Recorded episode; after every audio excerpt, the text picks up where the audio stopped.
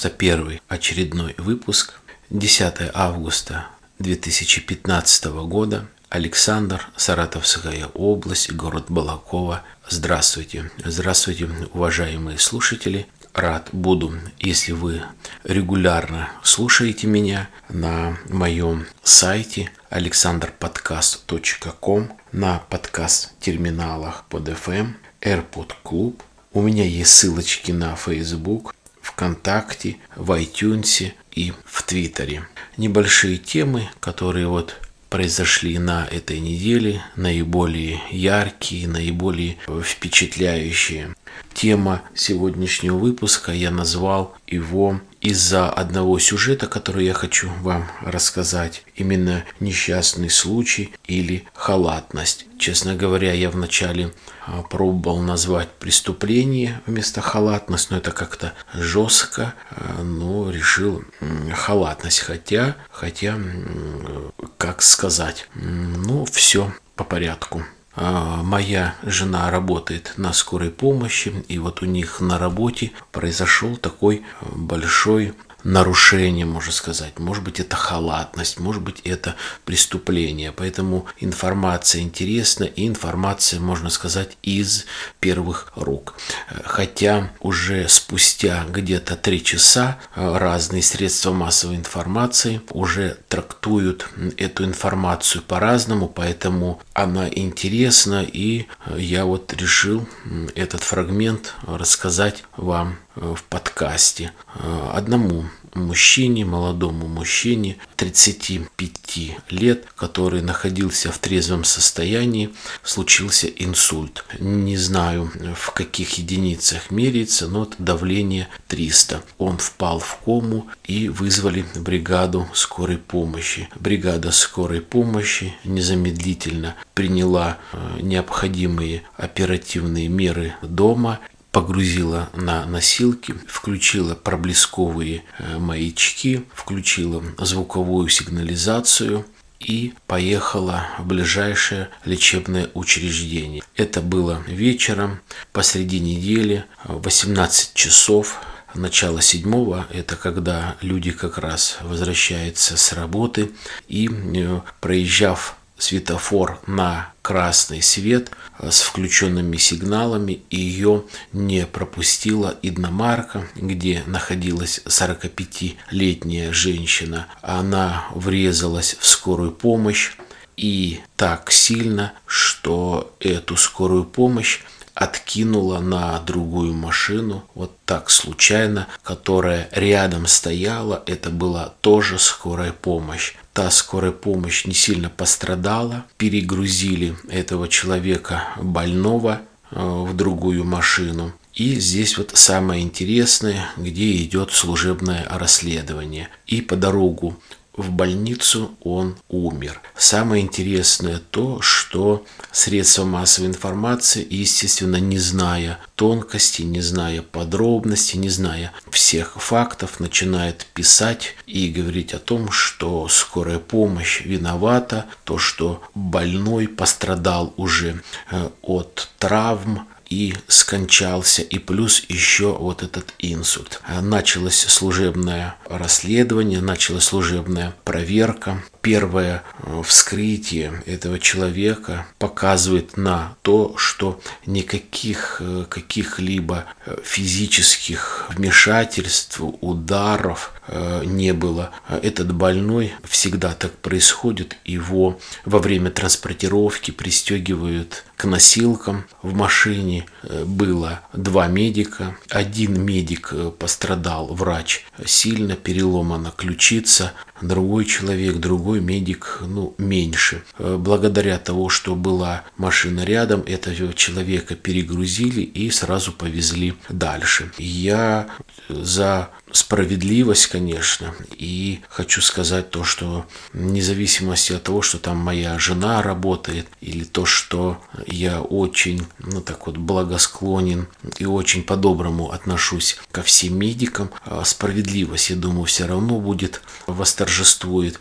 Все те медики, которые были в машине именно в это время, они говорили о том, что навряд ли он бы выжил, если бы даже мы и довезли больницу. То есть поздновато обратились и очень высокое э, давление, такой инсульт. То есть здесь авария ни при чем. Что будет дальше, почему э, женщина, э, которая управляла иномаркой, которая должна была видеть о том, что едет скорая помощь с проблесковыми маячками, с включенной сигнализацией. Почему? Вернее, не сигнализация, а с включенной сиреной почему она э, не приняла решение, почему она не увидела, то есть какие были на это причины, либо какие-то обстоятельства, либо какие-то помехи, это, конечно, э, решит суд, э, решит следствие. Ну вот, по крайней мере, сейчас такое вот разбирательство идет, и жалко этого человека молодого. Человек заболел, был трезвый, и вот умер, и теперь еще все шишки на скорую помощь, то, что она виновата, то, что она не довезла. Искажается э, эта информация очень часто и, наверное, повсюду потому что реально я верю своей жене, очень ведется тщательно расследование, даже в том, что э, авария произошла э, в 18.20, а не в 19.40 или в 19.30. То есть вот такая элементарная неточность уже говорит о том, что, наверное, и журналисты могли что-то неправильно понять, что-то приукрасить, что-то перепутать или что-нибудь написать лишнего, чтобы это было как-то интересно и чтобы как-то заинтриговать э, читателей либо слушателей о том, что вот э, так вот э, относится скорая помощь. Хотя Опять-таки я могу сказать не том, что там моя жена работает на скорой помощи, а то, что действительно я от других людей слышу и слушаю, что в нашем небольшом городе, как наша скорая помощь работает, еще э, дай бог, чтобы э, работали везде так, в других районах, городах, областях. То есть работает нормально. Естественно, есть проблемы везде и с транспортом, и с персоналом где-то, и как-то, может быть, с каким-то оборудованием, и с хамством, и так далее, и тому подобное. Но, по крайней мере, очень четко отслеживается и пресекается прибытие скорой помощи. А отвлекаясь от этой темы и уже говоря дальше о скорой помощи, ведь многие, наверное, не знают о том, что по категориям э, там диспетчер на той стороне провода э, принимает правильное решение, еще зависит от того, что именно вы сказали, как правильно вы констатируете вызов чем именно больной заболел. Если это отравление грибов, это одно. Если страшная боль и действительно это вероятность аппендицита, который может лопнуть, это другое, хотя а, что значит лопнуть, это должен только врач определить. И то, что вот последний случай у человека давление 300, и он может сейчас умереть, это третье.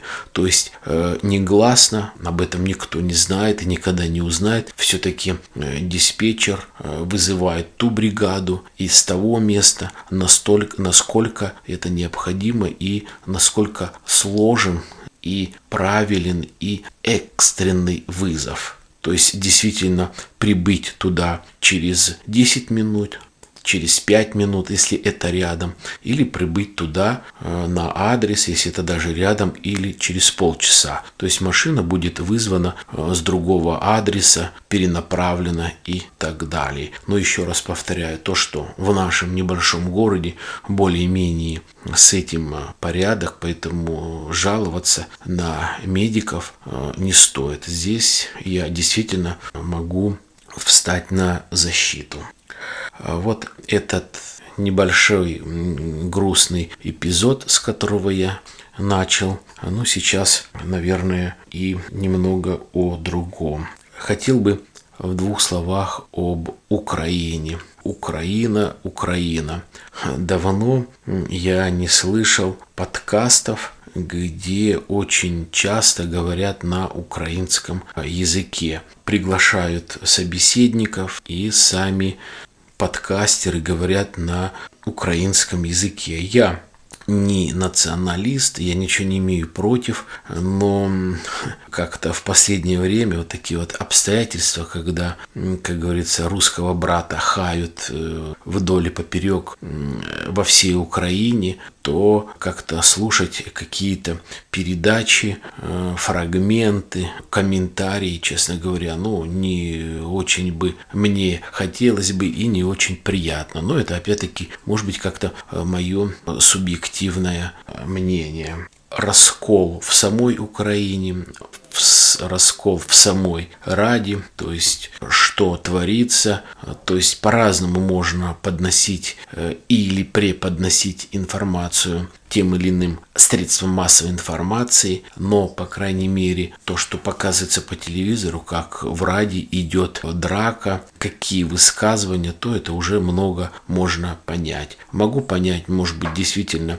телевидение, журналистика работают именно так, как нужно тому или иному заказчику, тому или иному государству. Ну, коли это показано, все смотрят, ну, по крайней мере, тоже можно сделать э, какие-то выводы, э, что в самой Раде происходит такая вот э, драки, подтасовки и высказывания. И Западная Украина мечтает какую-то автономию приобрести, то есть тоже, наверное, не просто так. Ладно, не хочу об этом сильно говорить. Для меня Украина это уже перестала существовать как какая-то республика, которая ни в какие рамки не входит гипернепорядочные люди, правительство, президент, что творится, непонятно. Жалко Донецк, Луганск. Хотелось бы, чтобы там получилось все нормально. Люди, просто мирные жители страдают, не получают деньги, все закрыто, никакой помощи, никакой работы, только вот гуманитарная помощь. И опять-таки я вот не уверен, что только Россия помогает.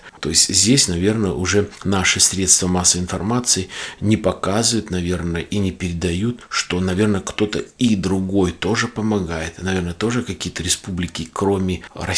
Почему это неизвестно, не знаю. Дальше, что вот хотелось бы еще просто так небольшое э, суждение вот по такому фрагменту. Не так давно мой коллега ездил э, в командировку в Санкт-Петербург такая командировка, ну, короткая, на одни сутки на самолете. Спрашиваю, как самолет, как ощущение. Я не так давно работаю, меня на работе, наверное, никто не знает о том, что я самое прямое отношение имею к гражданской авиации, к аэрофлоту, э, к самолетам, к наземной службе и э, так далее. Ну, соответственно, спрашиваю с такой вот сарказмом, с иронией, ну, как самолете, там, самолеты, российские самолеты, там, или илы самолеты, или тушки, они, да нет, какой, все, импортные все зарубежные самолеты, там Боинги и подобные. Так, говорит, на полосе где-то, говорит, стоят, говорит, с закрытыми иллюминаторами, а кое-где и выбиты российские самолеты, вот эти тушки и илы.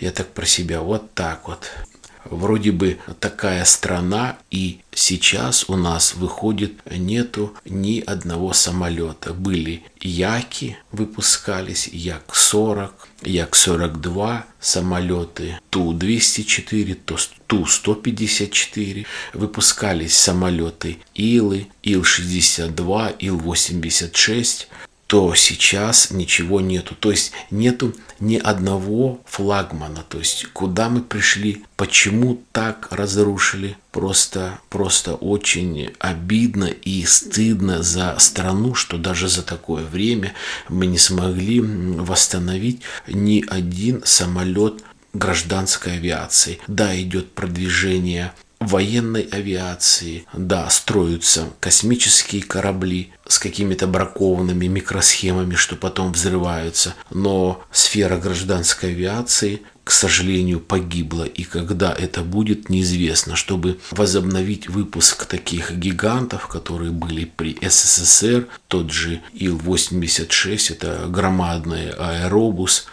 тот же самолет Ту-204, которые были там лет 20 назад. По тем временам это хорошие самолеты, сейчас это все уже отстало. И, как я когда-то говорил, посвящал целый подкаст о том, что э, бывший министр э, финансов Кудрин говорил о том, что если мы и начнем что-то строить, то это будет уже день прошедший. То есть мы все равно будем идти на шаг назад не вперед и даже не со временем, а мы будем отставать. Для того, чтобы идти в ногу со временем, нужно иметь а, эту технику, это оборудование, развивать, и тогда будет на шаг вперед. А так как у нас нету даже настоящего, а прошлое похоронено, поэтому в индустрии а, самолетостроения именно для гражданской авиации, для гражданского флота это будет еще очень-очень не скоро. Я могу сказать только, может быть, кое-какие военные самолеты и космическая отрасль э, действительно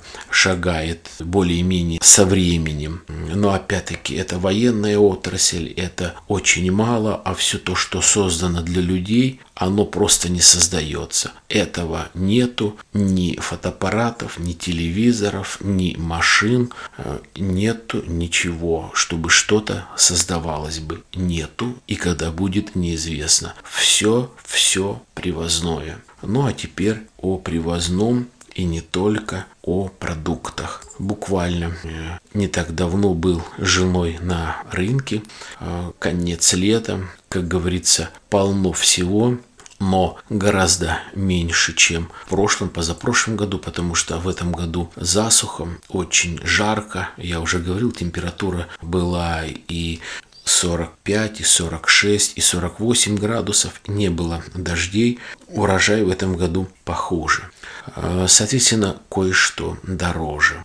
Понятно, что наши крестьяне, которые работают на земле, которые работают в земле, которые выращивают, ухаживают за помидорами, за огурцами – за картофелем и так далее и тому подобное. Трудно, тяжело, бензин, вода, все это расходы.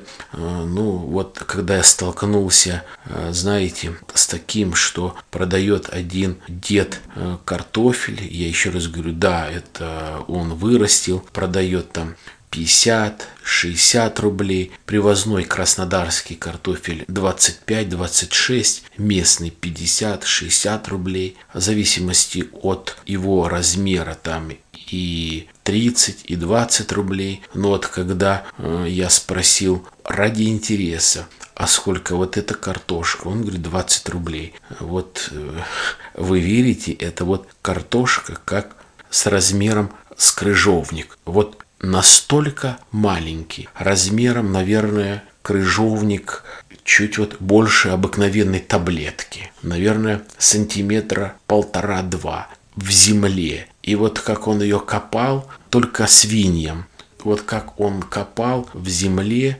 кое-где даже поцарапанная, кое-где она задета, ну, одним словом, не имеет нормальный товарный вид – и вот она под углом в ящике. Я говорю, да это же только свиньям, я говорю, эту картошку. О, да и берут еще как.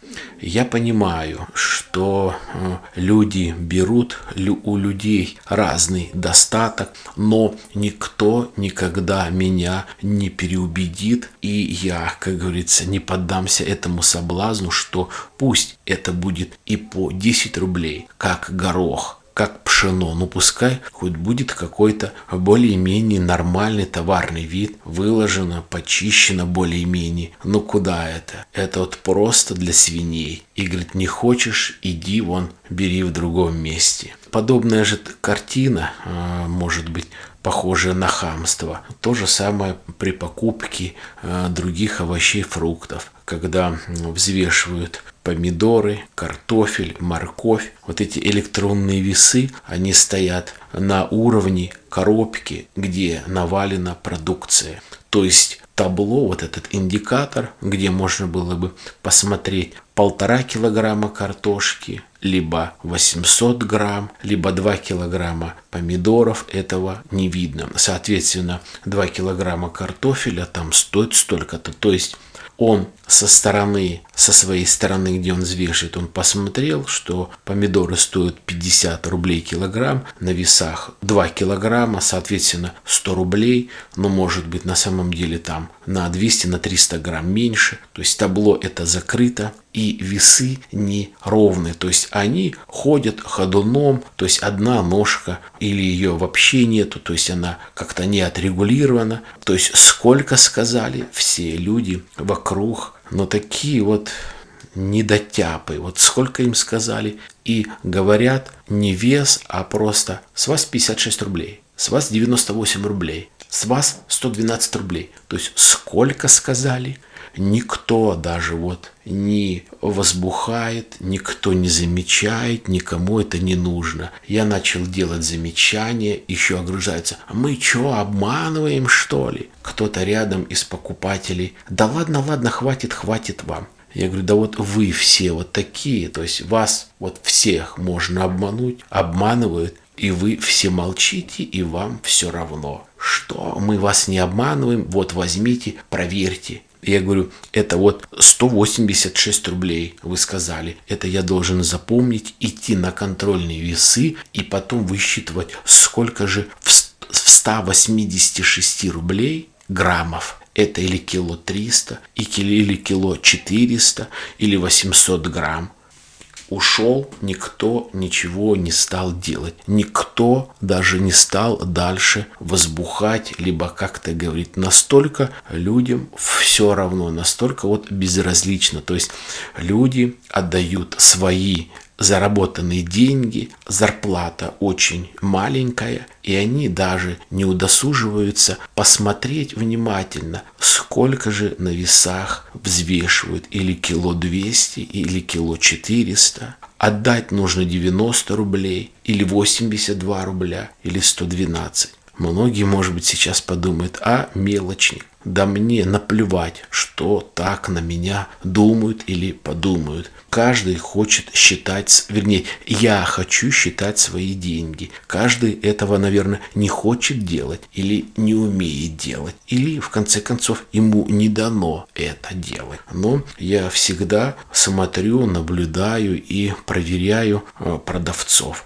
И как бы не отговаривались продавцы, и как бы меня не судили, но я могу сказать, вот 50% это вот еще по-божески. 50% продавцов обманывают. Никто никогда не скажет, что он обманывает. Никто в такую жару не будет стоять в день дневная оплата, никто не будет стоять за 200, за 300 рублей. Естественно, он получит 200-300 рублей и еще то, насколько он обвесил, не досказал, сказал больше, или опять на этих весах, которые взять, нормально взвесить из-за этой поломанной ножки, естественно, цена будет совершенно другая. Если она будет 700 грамм, то она, она никогда, или этот продавец никогда не скажет, что это 700 грамм, а он скажет 800 грамм. А в день 50-80 человек, то уже нормально. Все. Будьте внимательны, следите за весами, не дайте себе обманывать. Я желаю вам удачи, терпения, благополучия. До свидания.